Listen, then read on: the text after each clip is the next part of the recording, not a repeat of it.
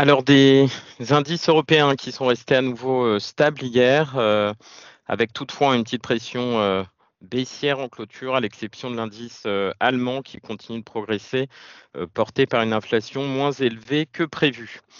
désormais, hein, la fin des publications trimestrielles sur les large caps remet hein, la macroéconomie au centre des attentions. Hier, on a pris connaissance en France de l'estimation provisoire sur un an des prix à la consommation qui augmenterait de 2,9% en février après une hausse de 3,1% en janvier. Euh, cette baisse de l'inflation euh, serait due au ralentissement sur un an des prix de l'alimentation, des produits manufacturés et des services. À l'inverse, les prix de l'énergie et du tabac accéléreraient. Euh, d'autre part, la croissance française au quatrième trimestre a été euh, légèrement révisée à la hausse à 0,1% contre stable précédemment. Dans le même temps, les dépenses de consommation des ménages en biens ont reculé de 0,3% en janvier contre moins 0,2% de consensus. Et j'en terminerai avec l'Allemagne où son taux d'inflation annuel est ressorti à 2,5% en février contre 2,6% attendu. En synthèse, le CAC 40 qui a clôturé en recul de 0,34%, le DAX en revanche en hausse de plus 0,45%, l'Eurostock 50 moins 0,10%. Côté US, des marchés américains hein, qui euh, rebondissent pour revenir à l'assaut de leur plus haut historique, rassurés euh, par euh, les chiffres de l'inflation en effet, l'indice des prix PCE américain, qui est l'une des mesures préférées de l'inflation de la Fed, a augmenté de 2,4% en janvier en rythme annuel, en ligne avec les attentes. D'autre part, les revenus des ménages américains ont dépassé les attentes, ce qui est de bon augure pour la croissance, restant à plus 1% sur janvier. La consommation des ménages a quant à elle augmenté de 0,2% en ligne avec le consensus. Euh, pour finir, le nombre d'inscriptions au chômage qui est ressorti à 215 000, soit 6 000 personnes de plus qu'anticipé. En conclusion, le Dow Jones qui euh, clôture en modeste hausse de 0,12%, le SPI 500 euh, à plus 0,52%, le Nasdaq plus 0,90%. sur le front micro, on retiendra ce matin euh, les, immatriculations de voitures neuves en France qui ont progressé en février euh, de près de 13% en rythme annuel. Euh, Saint-Gobain qui a fait état hier après, bourse d'une baisse de 6,4% de son chiffre d'affaires annuel, la vigueur des taux de change et la faiblesse des volumes ayant pesé sur les résultats. UBS, c'est la commission suisse de la concurrence qui est favorable à une enquête plus approfondie sur la domination qu'UBS exerce sur certaines euh, parties du marché après avoir acheté Crédit Suisse euh, l'année dernière.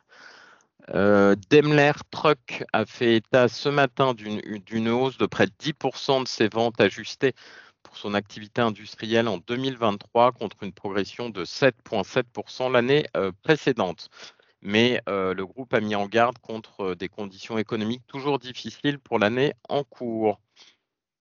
Euh, et j'en terminerai avec Egon qui a annoncé ce matin une génération totale de fonds propres d'exploitation de 1,8 milliard d'euros pour 2023, au-dessus donc de l'objectif des 1,2 milliards d'euros. La compagnie d'assurance a également indiqué qu'elle proposerait la reconduction du mandat de son directeur général, Lard Fried, euh, pour euh, quatre années supplémentaires. Voilà ce qu'on pouvait retenir pour les large caps. Je laisse tout de suite la parole à Nantes pour les petites et moyennes capitalisations. Bonjour à tous, je commence avec Morel Prom euh, sur un chiffre d'affaires annuel déjà publié hein, qui était ressorti à 658 millions de dollars, un recul de 7%. Morel Prom enregistre un EBITDA globalement en ligne avec les attentes. Le résultat net par du groupe en 2023 ressort à 210 millions d'euros euh, contre 205 millions l'année précédente. C'est supérieur aux attentes. À noter que les charges ont légèrement moins progressé euh, qu'anticipé, passant de 161 millions à 176 millions. Actions. on a Bonduel sur ce premier semestre de l'exercice 2023-2024. Bonduel affiche un résultat opérationnel courant de 38 millions d'euros.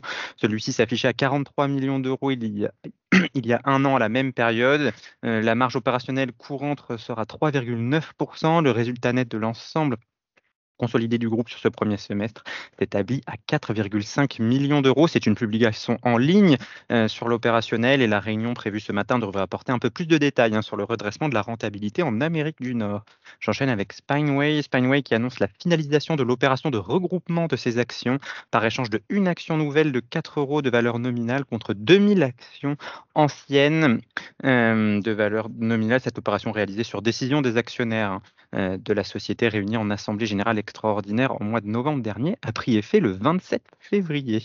Euh, j'enchaîne avec la bonne nouvelle pour Lumibird, euh, qui enchaîne les commandes significatives hein, de télémètres à destination de la défense, puisque le groupe annonce avoir reçu deux commandes significatives de SAB pour son télémètre laser Audi Pro destiné à équiper le véhicule de combat d'infanterie suédois. Ces commandes représentent un total de 11,5 millions d'euros de chiffre d'affaires pour une durée de contrat de 2024 à 2029.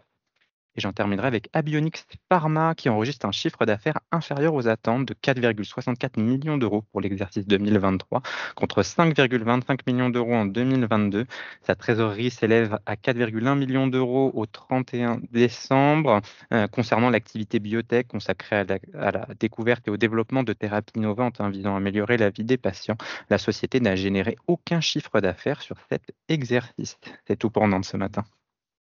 Merci Pierre. Avant de laisser la parole à Lionel pour la partie euh, analyse technique du CAC 40, l'agenda macroéconomique du jour.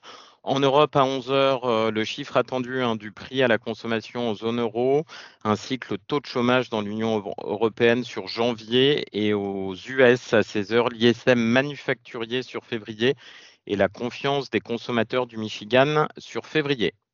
Lionel, c'est à toi.